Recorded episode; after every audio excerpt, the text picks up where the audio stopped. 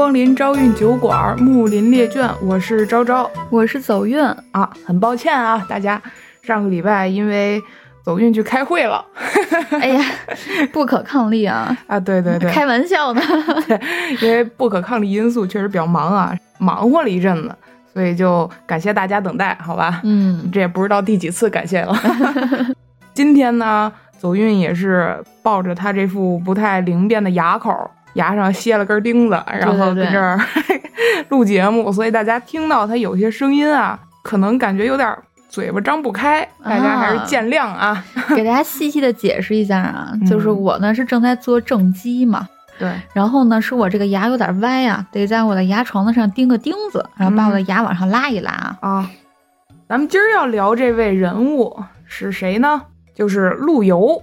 他呀是一位既能写出“山穷水尽疑无路，柳暗花明又一村”的田园闲情的一位诗人，嗯，又能写出这个“家祭无忘告乃翁”的这种胸怀大志的这种家国情怀的大诗人，对，南宋的一位大诗人。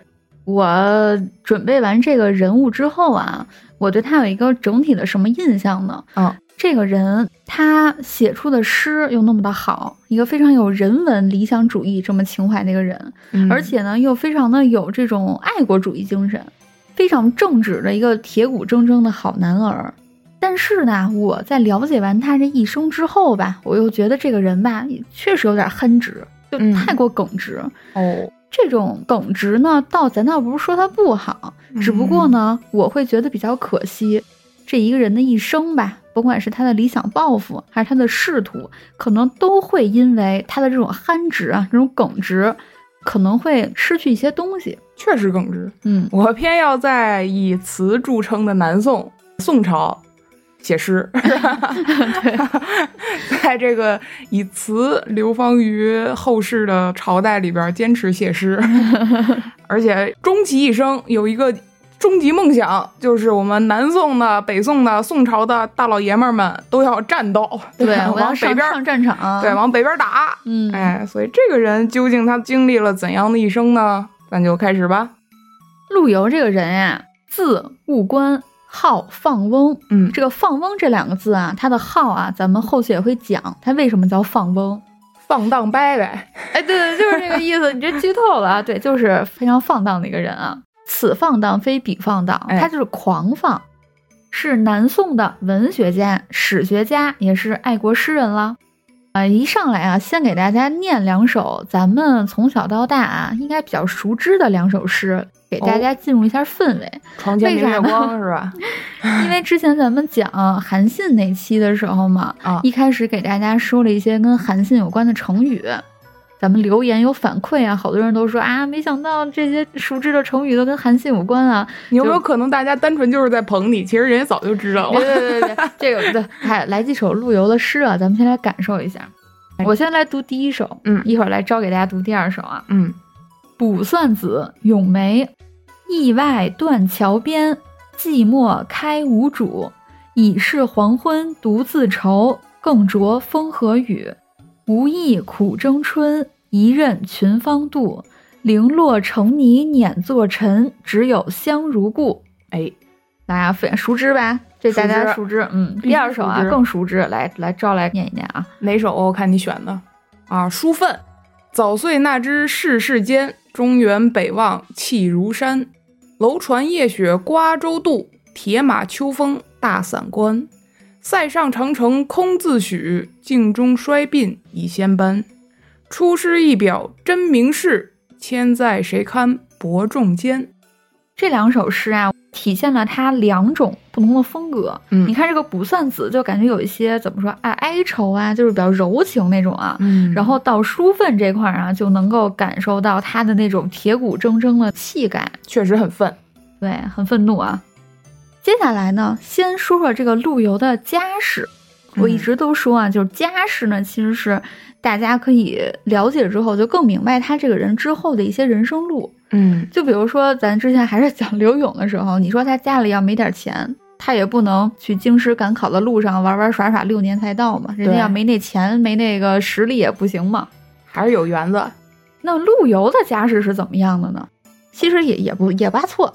也也不错是吗？对，也不错。哦陆游家里吧，历代为官的，就是从嗯祖宗辈儿呢就做官儿，中间呢可能断了那么几代吧，从他的祖父呀、高祖啊，然后又开始做官儿，所以他们家里啊也算是官宦家族。哦，嗯，但好像他祖父还是就反正他上祖那一辈儿是寒门苦读出来的。对对对对对。嗯其实关于陆游他的祖先啊，陆游自己说的啊，说我这个祖先是这个陆通，是唐朝的一个非常有名的大文学家啊，陆通。嗯但是啊，咱们都找不到历史的佐证。你看嗯他自己说呢，他还说他祖先是是谁呀、反正就是他自己说都不算。中山靖王之后，孝景帝玄孙是吧？呃，陆游自己说的那些，其实他说了好多，但这个呢，咱就不在这儿列举了。咱说几个吧，就是咱们可以有历史确认记载的啊。嗯陆游的先祖，一个呢就是他的祖父陆佃，一个呢就是他的高祖陆枕。祖父嘛就是他的爷爷，高祖呢就是他爷爷的爷爷。哎，真损。陆游吧，对他的这个高祖陆枕的感情特别深。哦，其实他并没有见过他爷爷的爷爷啊，但他为什么说 那个年代应该挺难见到的。对？但是陆游呀，对他这个高祖陆枕特别的崇拜，为啥呀？陆游啊有一首诗当中说：“西望牛头渺天际，永怀五祖起家出。”就是说陆游啊有一天打西边一看，哎，那有一牛头山，那牛头山底下呀是什么地儿啊？是曾经我这个高祖陆枕的书斋。哎，我哦特别的怀念他。牛头山嗯，不知道，以为他高祖在底下耍了对儿 宣花板斧是吧？一点儿不像一文学家是吧？嗯，永怀五祖起家出，什么意思呀？就是说呀，唐朝灭亡之后呀，陆家呀这个官路啊断了那么几代。唐朝灭亡之后呢，陆家呀就迁徙到这个绍兴啊，就为农去了，务农去了。啊，种地去了。对，正是从他的高祖陆枕这里啊，陆枕考中了进士，哎，这才一下就改变了陆游的这个家境啊。所以他呀，就是觉得我的高祖，我我特别崇拜他。我的我的 idol 是我的老祖宗。这儿还有一点补充啊，说说这个陆枕和陆游啊，他们的性情特别的一样。陆枕呀，曾经做过这个吏部侍郎，跟你同行啊。同行对，这高枕吧，他由于性情过于秉直，就是不愿意跟朝廷那些油嘴滑舌、什么奸三五四的那种人在一块同流合污，所以啊，就受到了很多的排挤。所以陆枕啊，你们都嫌弃我清高吗？嗯你们都排挤我，就污蔑我，给我挤的在在这朝廷里我都待不下去了。嗯那我怎么着呢？我干脆我就不干了，也不等你罢黜我，我自己我就辞官回家，我归隐去了。这股劲儿跟陆游也也有一些像，而且还和李白有一些像。自己的政治理想既然在这儿实现不了，我也跟你们没法玩到一一块去，我就直接归隐，我就不跟你们这儿待着了。还是有股傲气在的。对对对，接下来呀、咱们就来聊聊陆游的性格。我这边呢，给大家啊，当然是我自己总结的啊，嗯是三部分的性格。陆游的这个性格之一就是他的狂放，的狂放不羁啊。陆游嘛，大家可能也有所耳闻啊，他这一生就是主张啥呀？北伐。呃对，就我要抗击金兵，我要恢复国土呀。这可惜嘛，这种抱负呢一直没有得以实现啊。于是呀，陆游在有一段时间里，尤其是在年轻的时候啊，他嗯经常啊借酒消愁嘛。嗯你想，我一直有这种爱国的情怀，能够从皇帝身上也好，或者从大臣身上也好，能够最起码你体现出一点嘛。嗯但事与愿违呀，那会儿这个皇帝也不中用吧，这大臣嘛也就腐败嘛，一个也不顶用。于是陆游就经常啊借酒消愁。其实这咱可以理解嘛，很正常的行为。可是当时吧，南宋的统治集团领导班子，主和派的人偏多，就是嗯我不跟你金人打，然后我议和，就突出一个狗字儿，对，就是我的怂包嘛。对，爹突突一窝是吧？对对对。皇上怂怂一块儿了。对，当时呀，上来一个领导班子叫龚茂良，这人主和派呀，嗯那他这一上台，他得有点动作呀。那动作就是什么呢？就是我得先打击呀这个主战派。对，那主战派先拿谁开刀呢？那就是陆游。当时这个龚茂良是怎么就把陆游给罢黜了呢？他只用了八个字儿。嗯，他说陆游呀，你不拘礼法，嗜酒颓放，就是说你这人吧，你平时就爱喝酒，没点子正形，也没规矩，就很颓嘛，很颓放，老不正经。当时陆游拿着这个免职文书嘛，就很气嘛，说好嘛，你这挑我的刺儿，挑到我喝酒这块儿，行吧？那陆游的狂放不羁体现在哪儿呢？嗯，你不说我颓放吗？那我就自称放翁了。哦，我是打这儿来的。你说我放荡，那我就自称放荡伯伯。你不是说我嗜酒颓放吗？那我就颓放了。那我就一边喝酒一边颓放，我还自称放翁。就跟有人说你总是运气好，那我就叫走运，我就叫走运，这多招人恨呀！对，咱们想啊，一般人啊，比如说你在事业上受到什么打击。人家说你这点啊不太行，嗯，一般人是不是就觉得啊，那我就收敛点呗，啊，那我就不喝了，对我就不少喝点，对对吧？少喝点。那陆游就不嘛，人都放翁了嘛，就我也根本不吝你那个啊，所以这点能体现出他是一个放荡不羁的人，跟奉旨填词柳三变有点 对对对，有点那个 志趣相投那意思。对对对。接下来啊，说他的性格之二，就说陆游这个人吧，他特别豁达，他是个特别宽厚豁达的人。这个从哪儿说起呢？古代的时候呀，咱现在的穷的反义词是什么呀？穷的反义词富啊。那你知道古代的时候穷的反义词是什么吗？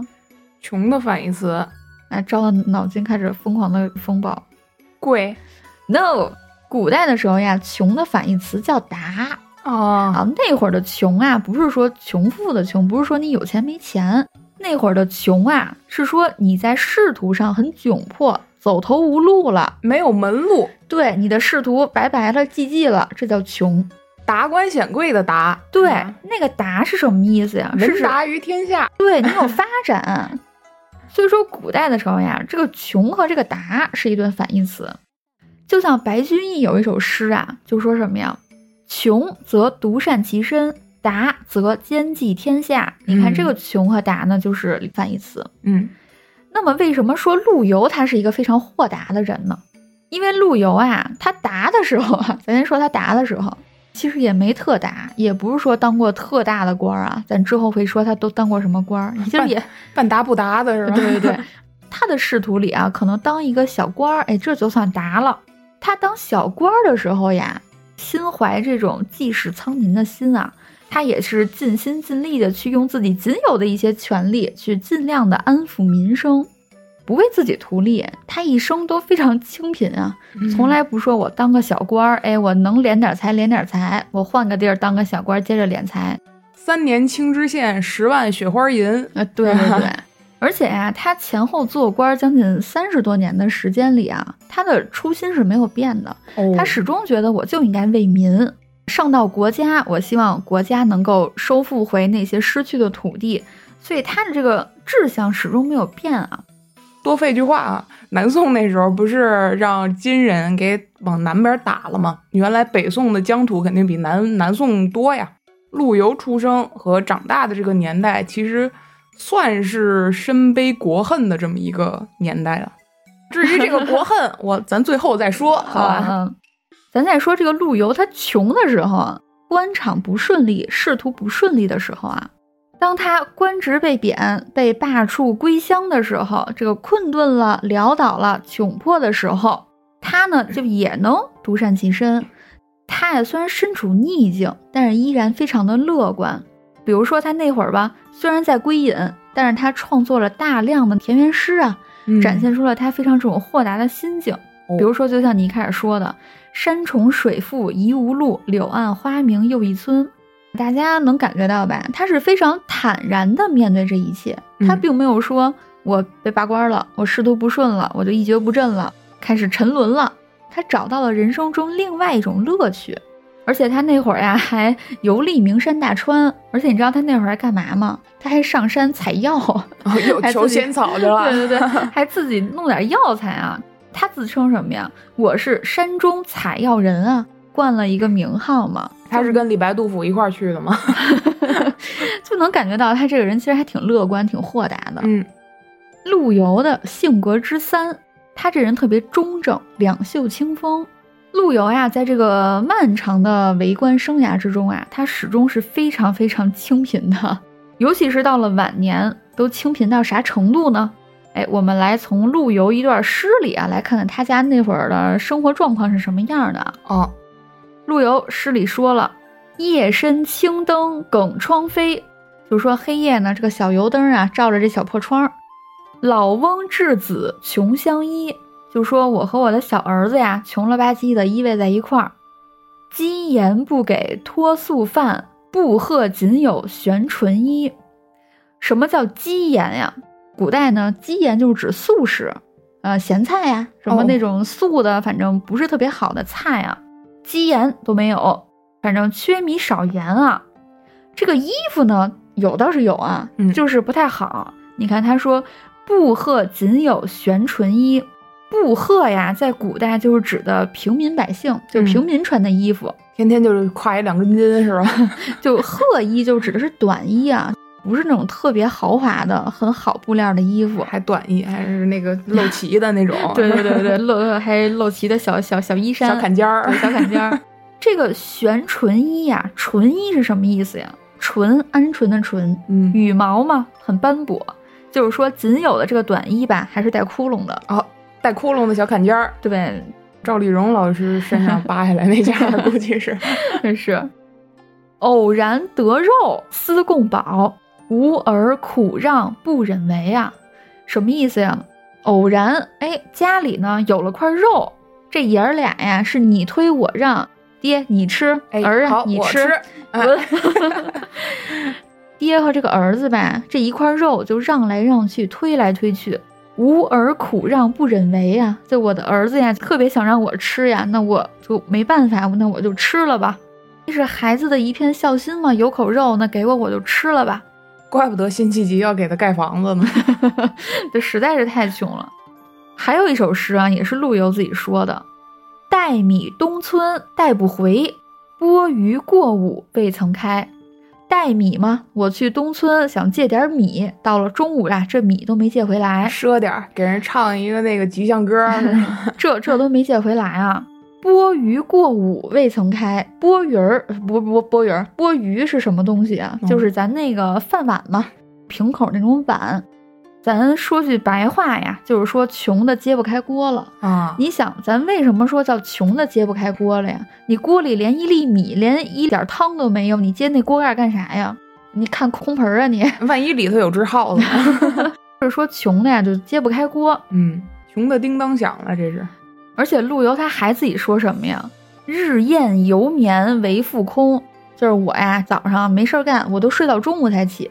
为啥呀？因为起来吧，肚子饿也没饭吃，我还不抵睡觉呢。这都陆游自己说的啊。他最好别再哭穷啊，就非常的清苦啊，大家能够知道。像流浪汉似的了。所以说，这个清贫可以说是伴随了陆游的一生啊。哎，但是尤为可贵的是什么呀？陆游即便是穷的揭不开锅，穿着破洞的露脐装，有口肉呀，这都了不得了啊。嗯，哪怕是这种情境，但他骨气犹存。他说什么呀？穷死是所有，不可皆全门。就是我们作为士啊，作为有知识文化的人，我们哪怕再穷，我们穷死饿死，我们绝对不去敲那些有钱有势人家的门。嗯，这也是就很有骨气嘛。这才是真正的士大夫，是吧？还是有气节在身上的。对，但咱说话说回来啊，这气节，他还是真当饭吃啊。对，真的是当饭吃了。接下来啊，咱就聊聊陆游的仕途。仕途呀，正式开篇之前，不得不提的是什么呀？就是陆游的他的爱国主义情怀。他的仕途之所以成了我们当今看到的这个模样，其实就是离不开他的爱国的志向。嗯，他呢主张抗金，而且还时常为民间呼吁疾苦啊。他呢是敢于喊出声音来的人。大家如果了解过这个宋宋代的这个朝廷啊，其实是很软弱的，那很虚伪、很虚假的。宋朝的两大传统嘛，第一个就是狗，对，第一个就是苟着，第二个就是绝后。对 对对，在那个就是非常迂腐的那么一个朝堂之中啊，他是唯独的几个啊，敢于说出自己真正想法的人，敢于去呼唤正义的人啊。哎，哪怕是啊被罢官，哎，他也呢九死不悔，依然坚持初心。那陆游的爱国主义精神从哪开始发端呢？坚定这爱国就不死心了呢？对呀，这就要从陆游幼年时候说起了啊。他出生的时候呢。正赶上呀，这个北宋要灭亡的时期，嗯，就那会儿嘛，金兵嘛入侵中原，百姓流离失所，所以陆游从小看到的是什么呀？就是我的家园受到侵略呀，而且咱们大宋的兵是怎么打那也打不过呀，受欺负。我记得应该是他，他两岁的时候就靖康之变开始了，北宋就 over 了，就变成南宋了。所以啊，他从小啊，他写他的愿望是什么呀？他说：“读书本意在圆圆，圆就是一个二一个儿啊，一个二一个儿啊。什么叫读书本意在圆圆呀？这圆圆呢，其实就是指百姓的意思。哦，所以说他从小啊，他就觉得我以后读书，我当官了，我一定要为百姓去发声，为百姓之崛起而读书。”再说的细一点啊，咱说说当时他幼年时候这宋朝的背景。首先，第一个呢，就是宋朝这个朝局那十分的腐败，哎，这腐败的风气那是非常的严重。当时是啥情况呀？哪怕你是一臭流氓，你是一过街喊打的老鼠，哎，只要你花点钱，哎，你就能当官，你就能混一职位。那咱有疑问了，那那那皇上他不管吗？皇上看着这朝朝局一片这样，他不管吗？嘿，哎，他就真不管，为啥呀？因为当时的皇帝啊，宋徽宗，他是一个专职的书画艺术家，哎，人家就是一门心思的猫在这个书画艺术这块儿，所以他呀，其实无心打理朝政了，而且他还是位道君皇帝。啊，信佛、信教、信道，哎，我发现自古以来就是这些事儿都是连着的，就是你爱好文艺，你必须得爱好点佛道呀、道教呀。咱原来讲嘉靖帝的时候，明朝那个朱厚熜嘛，嘉靖帝的时候就是号很长的那个。对对对，什么这这这那圣万寿帝君是吧？咱讲的时候就提了一嘴这个宋徽宗，宋徽宗赵佶，哎，道君皇帝嘛，他这个人啊，咋说呢？一开始他其实并不是说完全就是，还是那句话啊，没有任何一个皇帝他上来，除非那大傻子脑袋有毛病，就跟那个北齐高阳心理变态是吧？他但凡上来，他当这个皇帝，他肯定是想当好的呀，因为他当好了这个皇帝，最最最起码的，他才能享受他该有的贵族待遇嘛。一开始其实这个宋徽宗赵佶啊，他也努了努力，比如说像这个救了救司马光啊，还有这个苏轼。嗯，那个苏轼没没没有赵佶的，最后拉那一把，苏轼就流放的路上就得死了。嗯，对，所以他一开始还是去从谏如流了一波，也是平反了一些之前变法呀，或者是革命啊一些的这个被打压的那些人士。直到后来，他遇到了谁呢？蔡京啊，这个人投机分子。这宋徽宗赵佶啊，他就是一玩主。喜欢爱好，呃，包括但不限于瓷器、茶道、音乐、金石学、古琴、足球、马球、马术、绘画、骑射啊，我还有书法，羡慕他。哎，对，就是一个怎么说呢？他要是在当时当一个贵族公子哥，那没准儿就是第二个唐伯虎，那也说不准，对吧？他还创立了瘦金体，他写的那个千字文，在一四年的时候拍出了一点四亿的高价。当然，据说那个当时拍的那是假的啊，但是不管怎么说，其实他这个人，他的在文艺方面的这个爱好啊，咱不说他成就，起码爱好还是很浓郁的，很很广泛的。哎，对，同时也在他在位的时候发生了宋江起义，还有方腊起义。这个人啊，他一开始虽然从谏如流啊，努力做个好皇帝，但是架不住他没有一个恒心啊。其实你要做好一个君主，那很累的。你当一天好皇帝容易，当两天好皇帝容易，那你当五年呢？你当十年呢？所有的大臣每天恨不得看你在后边后院养几只鸟，都说你啊玩物丧志，你这不行啊，什么这那个的。今儿把鸟放了，明儿把书画抛了，后天把这个自己的这个宠臣给自己捣鼓的这些金石什么的都给撇了。那你这样干一天两天行，那一直这么样，又碰到了蔡京这种，看见这皇帝喜欢这个，那我就搞这个，跟皇帝说，你呀，你就得享受啊，你作为一国之君。对不对？你就得必须你得享受了，老百姓才能坦然的享受。哦，谬论！你要是不享受的话，这国家成什么样了？从上到下一码色的穷，你就必须得骄奢淫逸啊，是吧？极尽你的享乐主义，这是个馊主意。对，大家才能觉得，你看皇上都这么好，别的国家肯定也觉得你这个国力强盛嘛，必须得奢靡起来，支棱起来。那你这么一听，开心啊，高兴啊。后来变成啥了呢？变成了在靖康元年的时候禅让给他的太子宋钦宗，也就是宋朝的第九位皇帝，他的儿子赵桓把这皇位禅让了。为啥禅让呢？东北那旮旯那金人要打过来了，要干你了！哎呦，他那个宋宋宋钦宗，他那儿子说：“我日哦，对，真是您跑了是没？哎，别忙，没跑，最后还是给人金人送了一套全家桶嘛，都让金人给俘虏了。对，总之呀，从陆游打小，哎，这宋朝的战乱就不断呀。而且就一直被金人打压，被金人欺负。对，而宋朝的一把手啊，皇帝呢，不断的退让、退让再退让了，逃跑、逃跑再逃跑了。嗯，所以说陆游打小吧，他心里就有一种愤恨。嗯，他总觉得这朝局不行，这皇上不行，这皇上肯定不行啊。我吧，总能够等到一任君主，哎，一任皇帝，我呢能给他进言献策。争取啊，带领着我们这大宋王朝，哎，重新恢复往日的荣光啊！但是呢，直到陆游去世呀，他这种抗击金兵、收复失地的志向啊，都没有达到啊。在这样的时代呢，不光有怂包皇帝和无能的大臣，同时啊，也涌现出一批不畏强敌、矢志报国的抗金英雄啊，就涌现出来。对他们呢，也是对陆游的这个人生啊，产生了非常大的影响。就比如说嘛，咱之前一直说不想讲、不想蹭热度的，但这期又讲了的岳飞。哎，岳将军，岳飞呀，是咱们家喻户晓的抗金英雄了。在抗金的战争当中呢，是屡立奇功啊。他所带领的这个岳家军，是让这个哪怕是让金人都闻风丧胆的一个存在啊。嗯，百姓们每次看到岳飞打仗回来啊，传这个功绩传到百姓的耳朵里，那百姓是真高兴啊，拍手称快呀。可是呢，岳飞的结局，那大家也都知道了呀。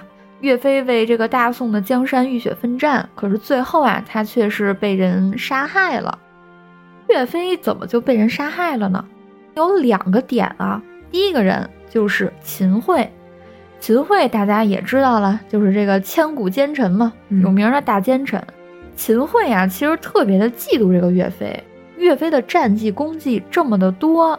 那他的功劳越大，那他将来这个掌权是不是得高过我了呀？那我不能忍，得弄你。对我得弄你。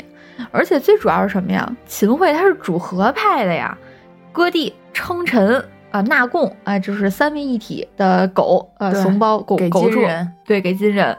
那你岳飞，你相当于你就其实就是跟我对着来了，政治上边的对立党。你岳飞，你打的越凶越厉害，这就正说明我这主和派，我这那这不就是不行了吗？嗯，所以秦桧呀，就对岳飞呀不是特别感冒，甚至有点憎恨他，相当憎恨。我觉得，对我我还是稍微委婉了一些，委婉婉约派的，你是婉约派的。第二个人呀，就是当时的皇帝宋高宗赵构，赵构吧，他也是，他也怕岳飞的功绩啊、功劳啊越来越大呀。那岳飞的这个威信越来越高，那赶明儿高过我这皇帝的威信了，百姓都信他了。我一堂堂一皇上，我这威信那不就被你比下去了吗？对，赵构是宋徽宗赵佶的儿子。当时啊，高宗赵构他还留了一手，他呀扶植了一个自己的心腹，一个大将，叫做杨存忠。哎，这赵构啊，他就想，我扶植这个杨存忠。他呢，就是随时都可以去取代岳飞的位置。赶明儿，哎，我哪天把岳飞搞死了，哎，杨存忠你就上，哎，你就是代替岳飞位置的人。又玩这点制衡术。对，那岳飞最终啊是被谁给害死的呢？其实，在历史上啊，我查到的就是说法不一，有说是被秦桧搞死的呢，有人说是被这赵构给搞死的。反正结局呢，咱们是肯定的，就是岳飞啊，一代抗金英雄，惨死在风波亭。我我投赵构一票，我觉得就是那老小子干的。这老小子不怀好意是呗？这赵构是柴火，秦桧就是那把火，是俩人一块儿嘛。所以说呀，岳飞一代抗金英雄，他的这个惨死就给陆游非常大的刺激。嗯，本来陆游就尚武嘛，我尚武精神，我想跟金人干嘛，爆肝。然后岳飞呢，就是陆游心中一个非常伟岸的形象，刚爆肝要把金人给熬死是。所以说呀，陆游打小，哎，他就产生了这种忧国忧民的爱国的情怀。那在前面铺垫了这么多啊，又说了陆游的性格嘛，又说了他这些爱国情怀的发端。那咱接下来啊，就来正式啊，开启陆游的仕途。首先呢，在陆游十六岁的时候啊，他呢第一次去参加了科举考试啊，那会儿不叫科举啊，就那意思，大家知道就行啊。嗯，参加科举考试，但由于十六岁的时候吧，确实岁数还小。这个文化程度不精，哎，第一回十六岁考的时候呢，哎，就就没考上。绍兴十三年的时候呀，陆游十九岁的时候，他呢又赴临安啊去参加进士考试。嗯，临安呢就是现在的杭州。十九岁这年呢，他准备的那是不是一般的充分呀，而且他心态也特别好，踌躇满志。当时陆游说什么呀？同治三四人。辩论略相当，落笔折千言，气吞玉名场。什么意思呀？就是说我和我好兄弟啊，我们三四个人一块儿去参加考试。哎，我们意气风发的呀，就来到了这个考场。答卷当中的这个辩论环节啊，发挥的非常好啊。我这辩的这个是有模有样，发挥非常好。考试当中这个文章啊，写文章，哎，这申论，哎，也写的十分的顺手。我这写的异常精彩啊。嗯。总之啊，就是我这发挥的是不是一般的 nice 呀？可是呢，十九岁这年，这事与愿违呀，这呀就没考上。那啥原因呢？不是他文章写的不好，而是有另外一层政治的因素。陆游的文章啊，叫语触秦桧，就是说他这文章里的说的这些话呀，触了这个秦桧的命门了。嗯。直接摁着你秦桧嗓子眼儿给你说的 输出。当时嘛，这个秦桧当政呀，咱刚才也说了，秦桧呢是主和派的代表。对。而陆游在此次科考当中，文章的主题是什么呢？那不说大家也知道呀，就是力争抗金了。嗯，我要打仗了。所以啊，这篇文章就触了这个秦桧的脑瓜壳了。反正一些政治因素嘛，人家就是一手遮天嘛，那就说你这个主张抗金就跟我不对付，这个人就不能考上。对，所以陆游呀，在他十九岁这年落举了。这个朝堂的情况下，就算让陆游真上了，他也不会说有什么大的施展空间，是因为起根上你皇上你就是主和派的，对吧？你皇上你就不想跟人干仗，你就苟着，那你肯定，对吧？哎。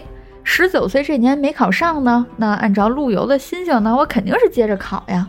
可是呀，等待陆游下次准备再去科考的时候，陆游的父亲辞世了。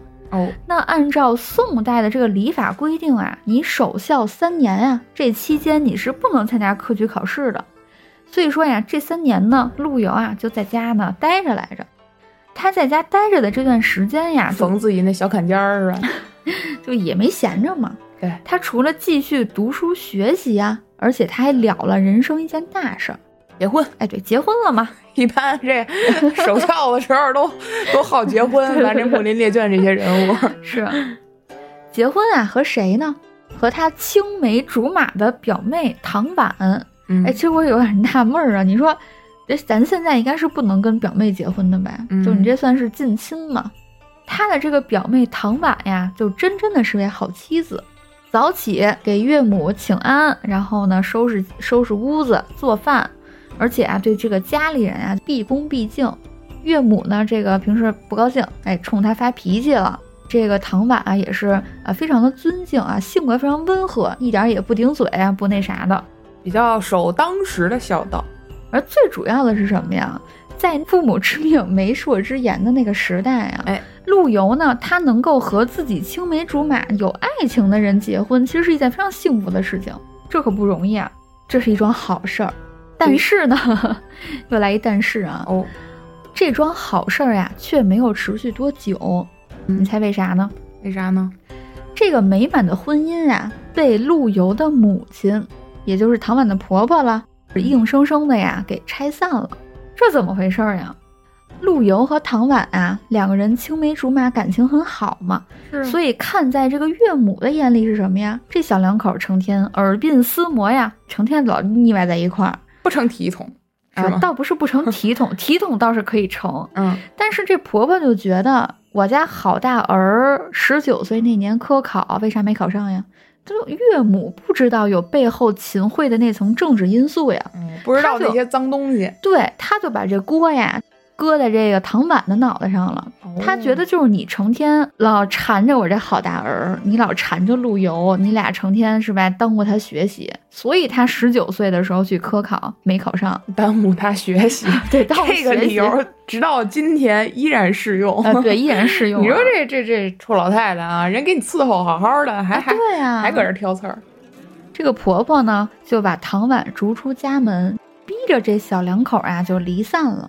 放大鸳鸯，到了绍兴二十三年的时候，嗯，这一年呀，陆游二十九岁，哎，二十九岁了，再一次来到杭州参加进士考试。那这次情况怎么样呢？这次陆游吧也踌躇满志呀，也发挥的特别好呀，呃，而且啊，他的成绩啊名列第一。但是为啥这次又落榜了呢？嗯，哎，这还是和 秦桧有关系。我感觉就是这些都是命，你知道吗？嗯，来听我细细道来啊。要不说这人这辈子没干过什么好事儿。你说为什么陆游名列第一，可是却名落孙山呢？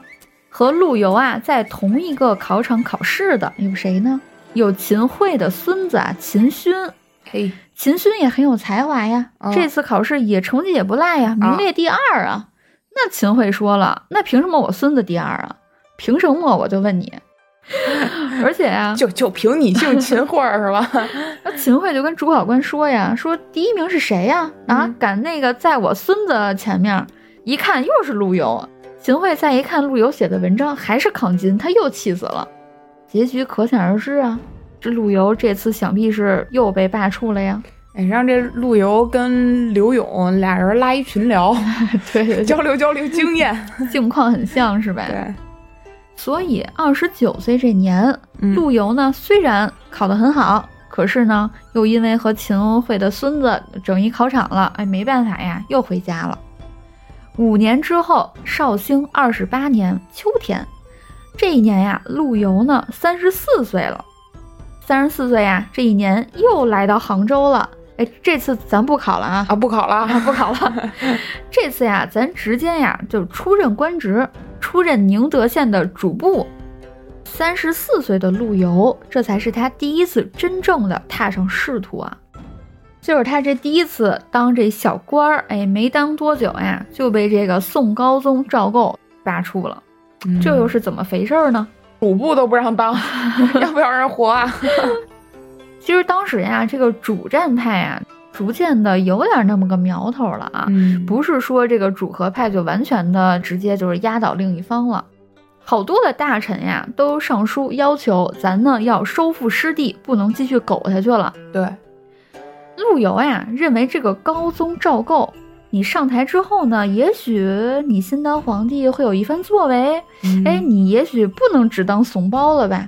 陆游这么心里想着啊，嗯，所以说陆游呀，经常向这个高宗赵构进言献策，哎，说一些自己抗金的建议呀。高宗啊，你要励精图治呀，你不能向你的上任和上上任皇帝学习，对吧？咱得支棱起来。上书，老小子，你要不要脸啊？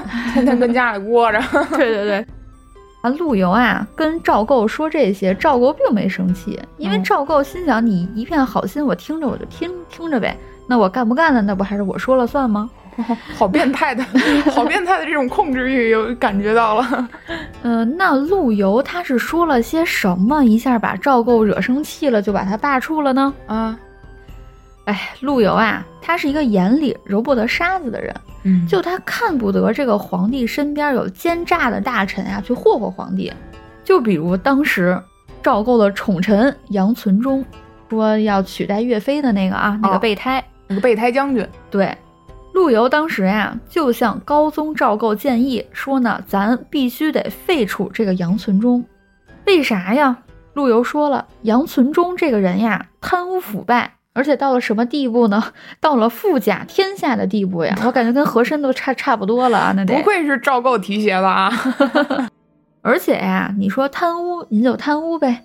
关键这人吧，油嘴滑舌，见人说人话，见鬼说鬼话，这嘴是特别好使，就你爱听什么我就说什么。哎，那你这样的人，你放在皇帝身边，皇帝身边就没有说真话的人了。对啊，你看你爹旁边那蔡京。你爹为啥这样啊？为啥有一个契机变成这德行啊？嗯，当然主要原因在他自己啊。但导火索不还是旁边有小人吹这个风吗？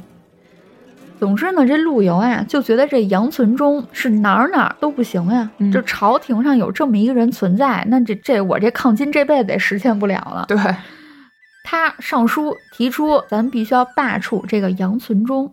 马上呀，就有好多大臣复议，我复议。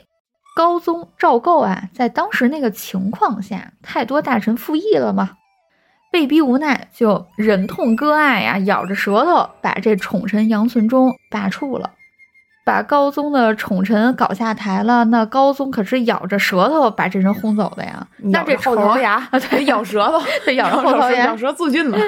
对对对，这高宗心里这仇可就算在你陆游的头上了。对啊，你老小子别给我找不痛快。之前这个劝我什么打打打打杀杀的，我就没跟你计较。你这蹬鼻子上脸，可不吗？于是不久之后呀，高宗赵构就以我跟你啊论事不和为由，就是咱俩说不到一块儿去，嗯，论事不和为由啊，就把陆游等一系列啊之前说那个我复议的那些人全部遣放回老家了。找着出处了，尿不到一壶里。对，高宗宋高宗说的，对对对，论事不和嘛，对。尿不到一壶里，您就走吧。陆游这次被贬吧，就是因为这事儿。我也觉得，你说赵构那人，他能不知道手底下的多少人、多少大臣讨厌这个他扶起来的备胎将军吗？嗯，他估计，我觉得多多少少他也知道吧。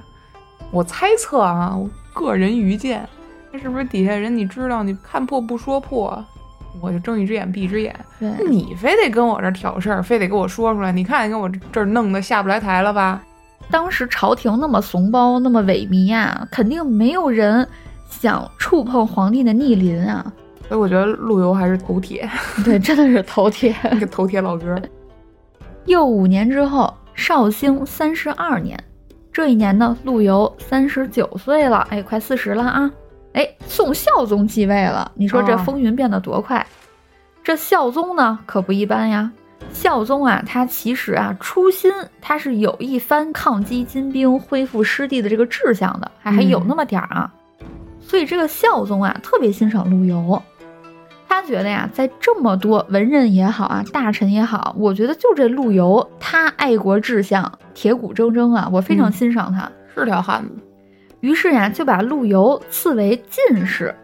那这在陆游的仕途上，那这进士呢一下又春风得意了呀。嗯，那陆游心里肯定也想，哎，我的妈呀，终于碰上一个跟我志同道合的皇帝了呀！哎，我终于可以大展宏图了。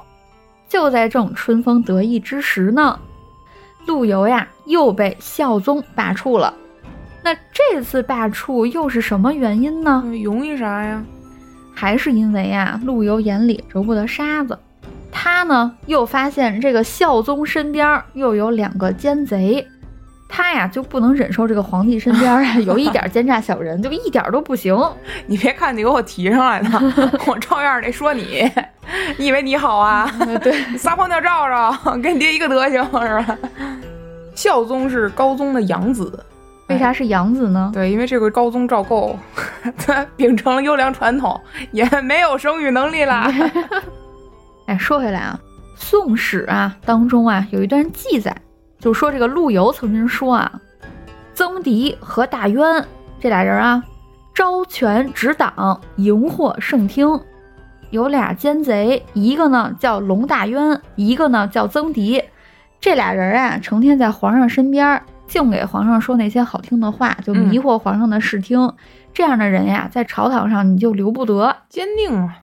而且还有一什么事儿呢？这个龙大渊呀和曾迪，咱们就叫他龙哥和曾曾大哥好了。嗯，这个龙哥和曾哥呀，这两个奸诈小人，经常呀陪着皇上呀一起这个宴饮，就喝酒嘛，喝酒作乐，觥筹交错，还真是押韵了。喝酒作乐，觥筹交错，求打赏一元。嗯，好。而且啊，和皇上这个喝酒的时候呀，还经常称兄道弟，好没规矩，就没上没下，不分尊卑，直接搂着皇帝这肩膀，兄弟。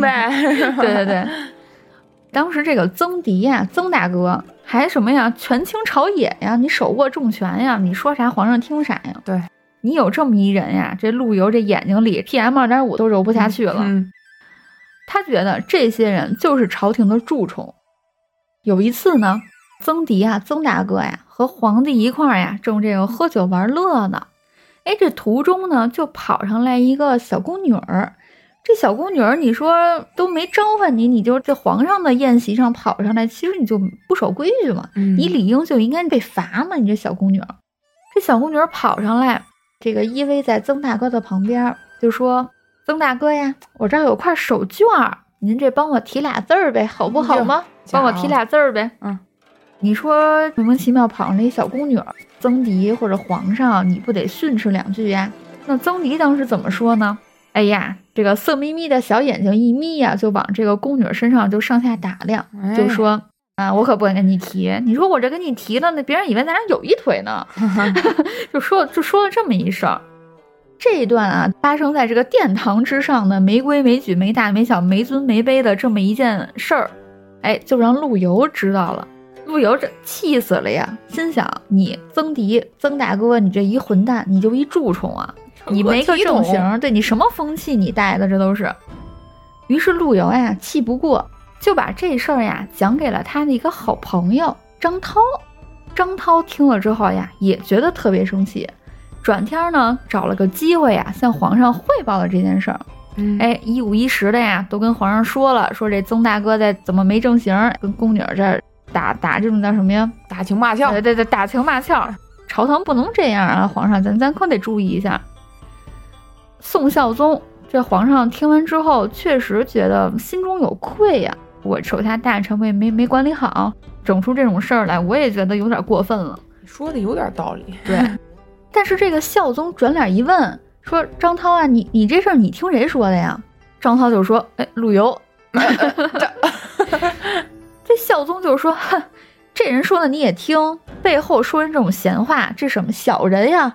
这小人的话你也能听，背地里捅人家脊梁骨的这种人呀，早就该离开临安了。你这种人就不能在朝廷上做官了。你这什么人呀？这种欲加之罪，何患无辞？就这样呀，陆游啊又被孝宗罢黜回家了。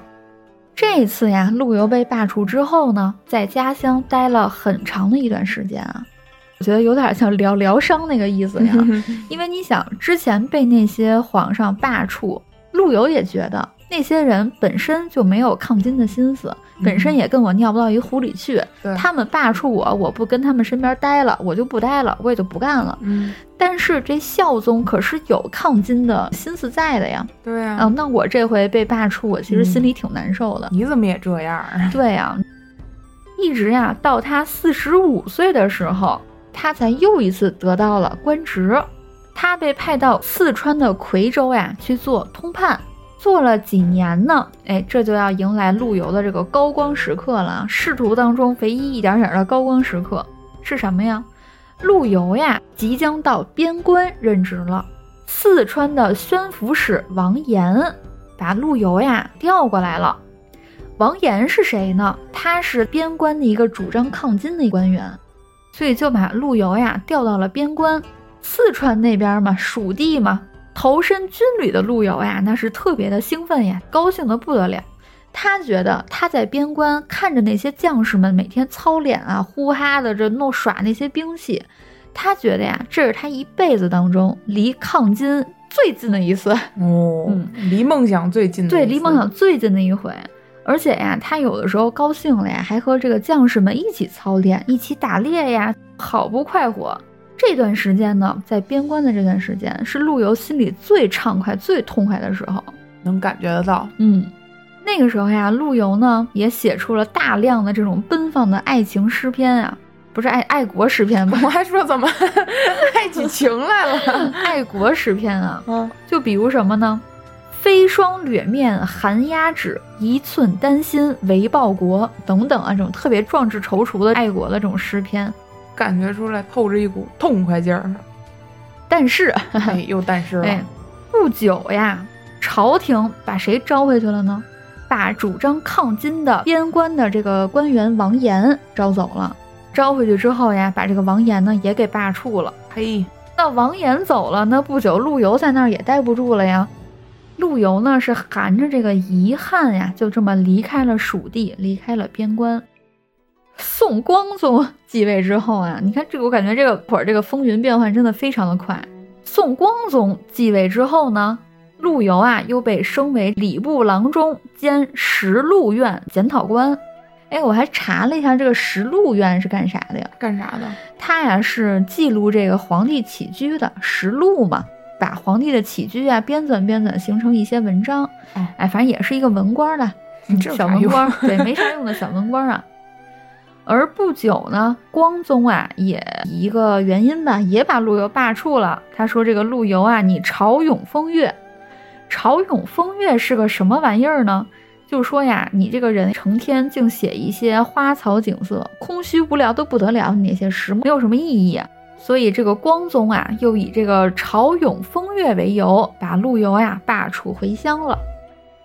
从光宗之后啊，再往后呀。”陆游的仕途基本上啊就结束了，后续呢还被这个皇帝招回来修了几本书啊，也就到这儿了，再没有当过什么能真正施展抱负的官职。嘉定二年的时候呀，八十五岁的陆游啊就与世长辞了。直到他最后辞世，他的这种爱国抗金的理想都没有实现。嗯，他在辞世前啊写的绝笔，也是大家知道的一首诗啊，叫做《示儿》。死去元知万事空，但悲不见九州同。王师北定中原日，家祭无忘告乃翁。就说当我死之后呀，这个人间的一切呢，我也就都不知晓了，我也都不知道了。但是呀，唯一使我痛心的就是我临死之前呀，我活了八十多年了，我都没有见到过我们统一呀，咱们国家失去的那些国土还在外面飘着呢。未来呀，如果有一天咱们大宋的军队支棱起来了，哎，把国土收复了，哎，你们那时候举行家祭的时候呀，可千万别忘了把这好消息要告诉我呀，在我坟头烧一炷香。对对对，这是他的绝笔，哎，听着就感觉很悲凉，但是又让人感觉痛心。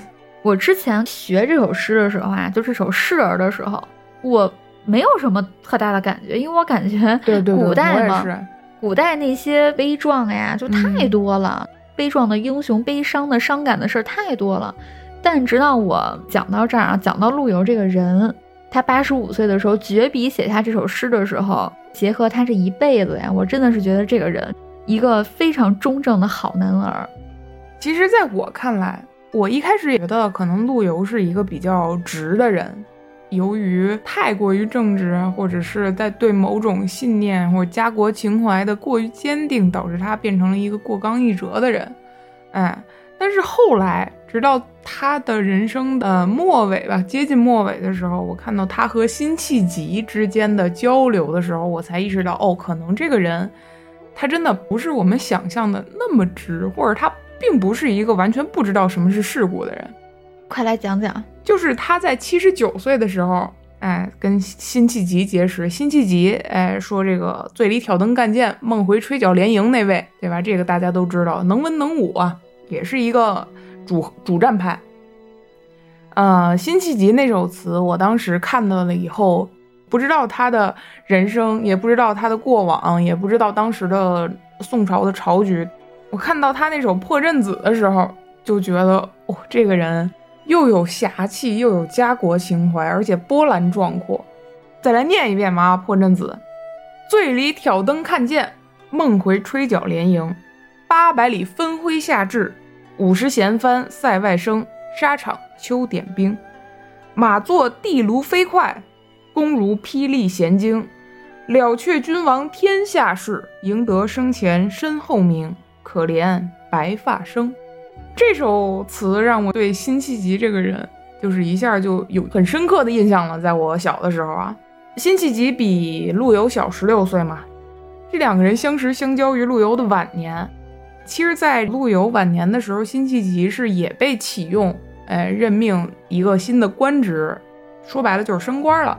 这个时候对辛弃疾来说，大概是一种付出的那种感觉吧。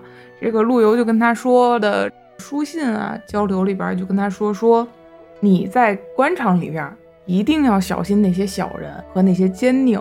那是陆游说的。哎，对，是陆游说的。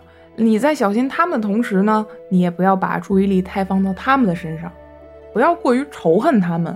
和你政见不同的人，这些朝堂上的人，为什么呢？因为我们共同的仇敌是哪？是对抗外敌，对抗金人。我们共同的仇恨是国仇。你对自己朝堂上的人，能看淡就看淡，能忽略就忽略。你只要做到防着他们，完成我们这个抗金，呃，收复我们失地的这个梦想就可以了。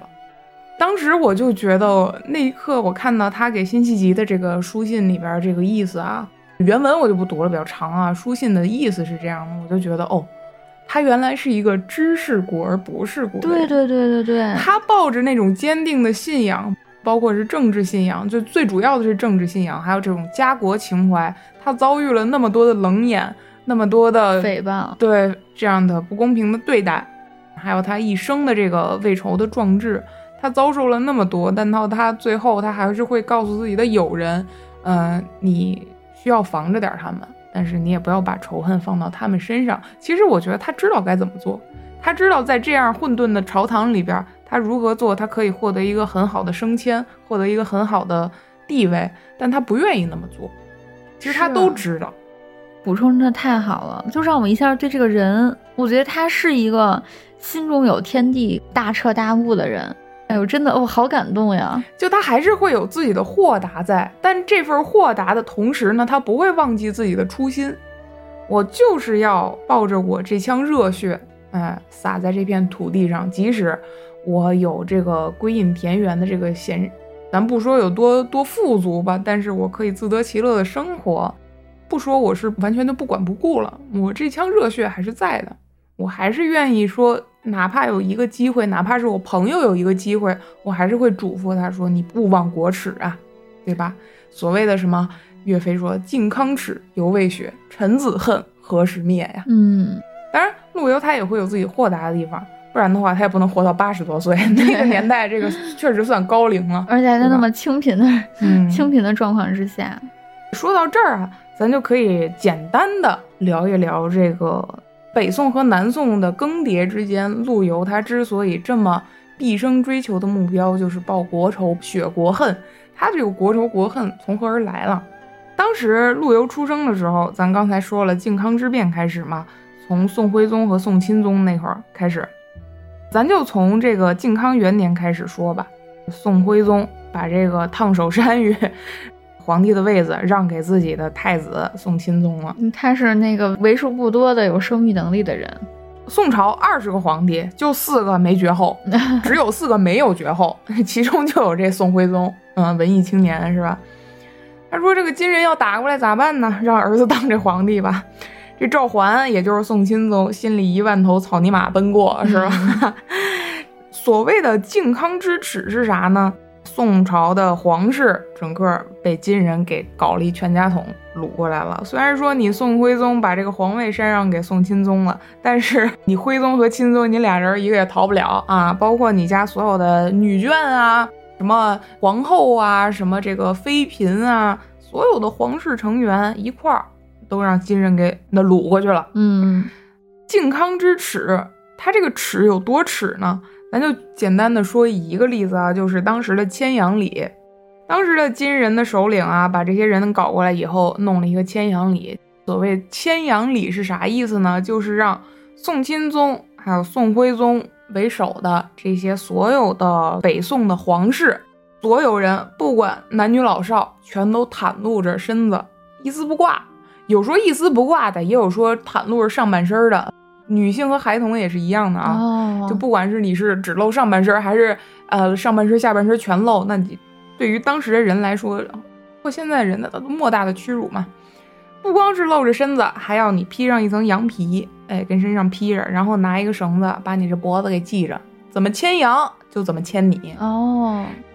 金朝这边的当头的，哎，就像牵一条羊，说白了，我觉得应该是牵一条狗一样，把你这个北宋的皇帝皇室牵过去，随便的打骂欺辱，拿鞭子抽你也好，就包括女眷能遭受到什么样的待遇，你也。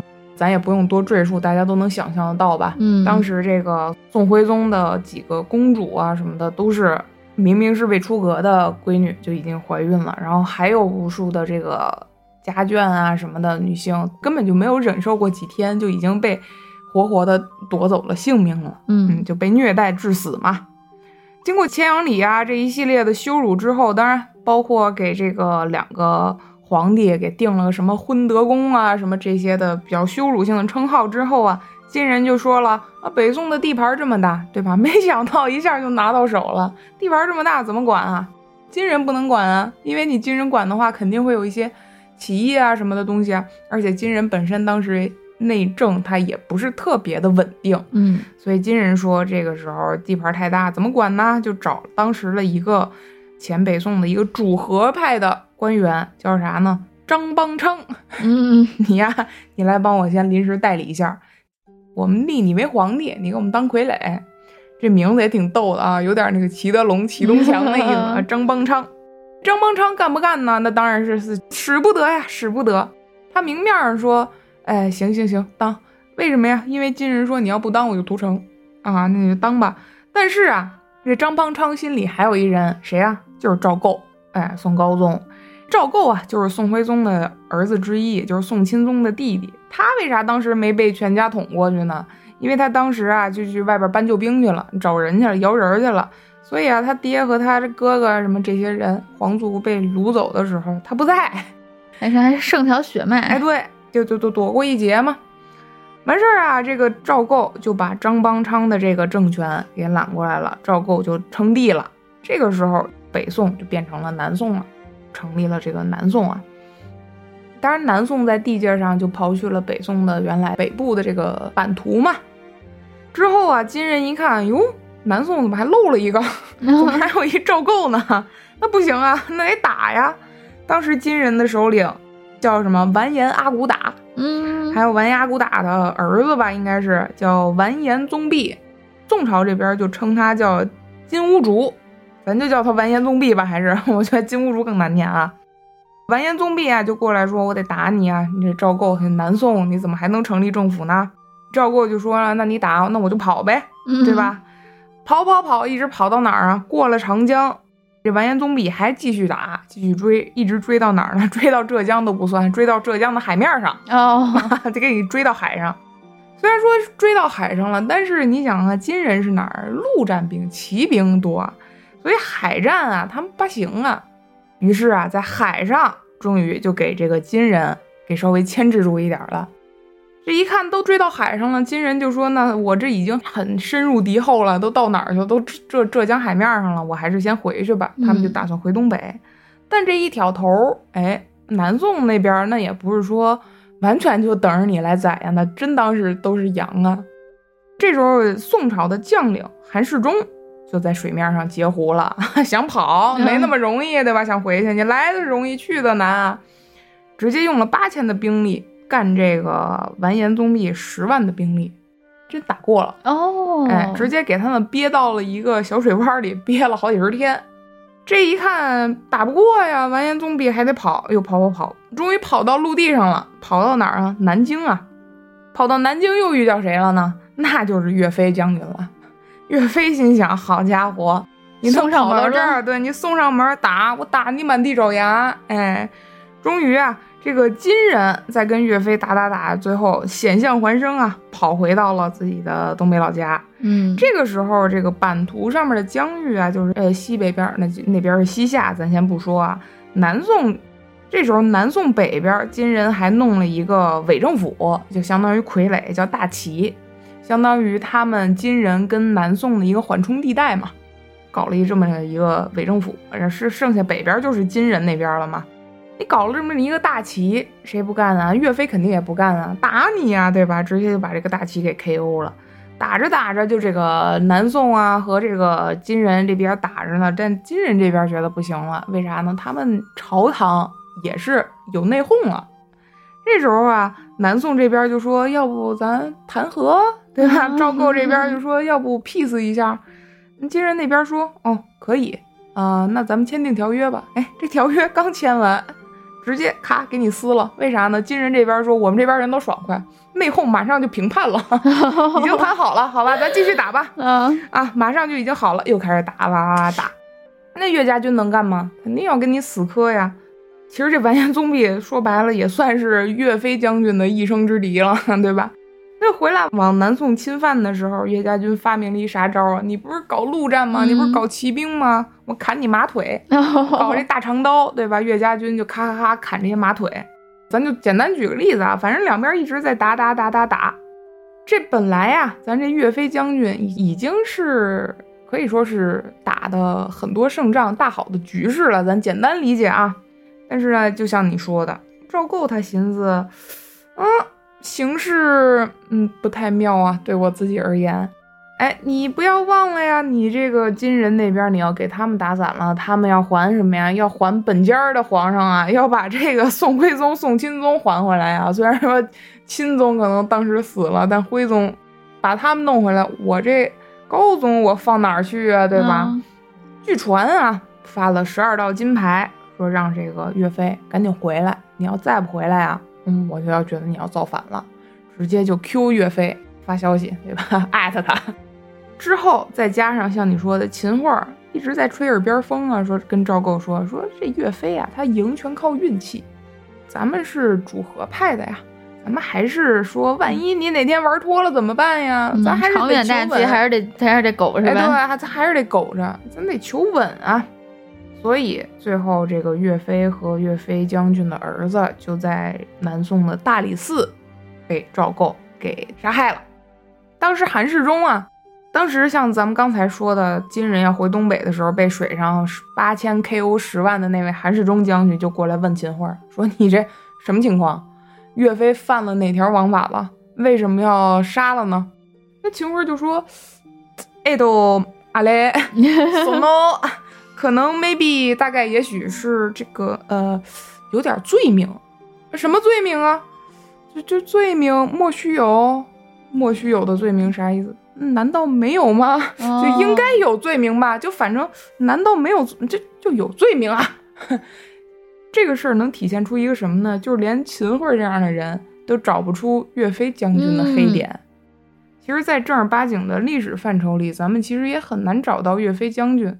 作为一个将领来说，他有什么负面的，或者是黑点？咱说黑历史啊，其实蛮难找到的。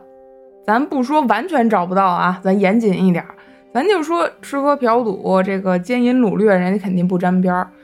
财色权人都不好，那你这个对于赵构来说，那可能也就是一个功高盖主的威胁之一啊。你像这样的人，秦桧都找不出来缺点。那对赵构来说，那那我要是跟你不是一个主张的，我跟你政见不合，你是我的大臣，你又功高盖主，对吧？你又要天天喊着什么收复失地，喊着退金兵，喊着把这个宋钦宗、宋徽宗都给弄回来，对，那我能容得了你呀？所以啊，最后就把这个岳飞将军和他的儿子给杀害了。之后呢，又经历了绍兴和议，哎，咱还是主和吧。割地赔钱，哎，对这个称臣，我们这个也没有岳飞了。我们这诚意够大了吧？我们把这岳飞将军都给杀了，你眼中钉啊，肉中刺啊，金人呢？那金人说，哎，那不错，那跟你们谈和吧，签了绍兴和议。总之啊，南宋和金人的一直争抢啊、厮杀呀，其实一直都没有断过。但主体的大趋势还是南宋这边主狗一点的，因为当头的狗嘛。嗯，就这么来来回回打打杀杀，南宋和金国之间一直都不是特别太平的状态嘛，一直这么缠斗缠斗，直到那个男人出现，哪个男人呢？成吉思汗。嗯，这个大手子出现，哎，后边的故事。咱今儿就先不讲了，啊，咱今儿就讲陆游。所以说这么多，是因为我觉得陆游他之所以穷其一生都有一个毕生的目标，就是雪国耻、抗击金人，还有收复失地。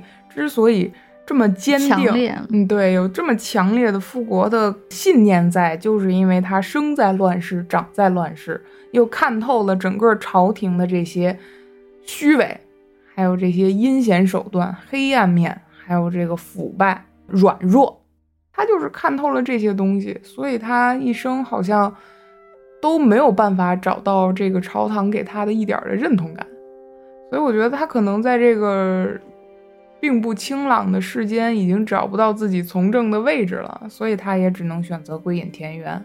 但到头来，你说这些东西他真的不懂吗？他真的不明白吗？他真的不明白怎么样才能在皇帝身边得到一个更好的官职？得到更高的权利吗？其实我觉得他都懂的。我其实听完你说完之后，我更能感觉到什么呀？嗯，我觉得陆游呀，他为官，你甭管是多大的官，多小的官啊，他即使是想往上爬，嗯，他为的绝不是说我更高的官职，但为的都是我在更高的官职上，我能实现我那些抱负，对，而不是说我图一个更高的官职，我努力往上爬，我能获得更高的地位或者更多的。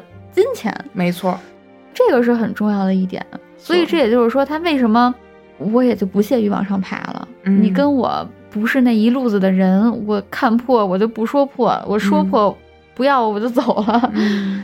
因为我觉得他往上爬，他也明白，就算我到了一个，就算我拿到权力，我可能也完成不了我的抱负，因为这个环境就摆在这里，对吧？浪漫主义的人之所以称为浪漫主义，就是。他们完全可以不浪漫，可以放弃自己的坚守，可以放弃自己对纯粹的那种理想主义的追求，那可以同流合污吗？对，但是他们有勇气选择不要那样，他们有勇气直面自己遭受的一些痛苦，真的很敬佩这个人。好，那咱们今天就分享了陆游的一生，嗯，大家有什么想法呢？也欢迎和我们在评论区一起交流。嗯，当然，我们内容里边有什么。您觉得应该补充或者是不太对的地方，也欢迎大家友善的来帮我们辅正。对，哎，特别特别开心和荣幸啊！有的听众朋友们会在我们木林列卷每期下面都很精心、很用心的在给我们来补充，我是真的学到了。对对对，对于我们来说也是一个特别好的学习的过程。对，嗯。那我们的微博是朝韵酒馆，大家感兴趣的话可以关注一波，好吧？这个微信群呢，暂时还没有，以后会有的，好吧？行，那咱们还是点赞、订阅、加关注。朝韵老粉儿，你最酷！谢谢光临朝韵酒馆，我们下次见，拜拜。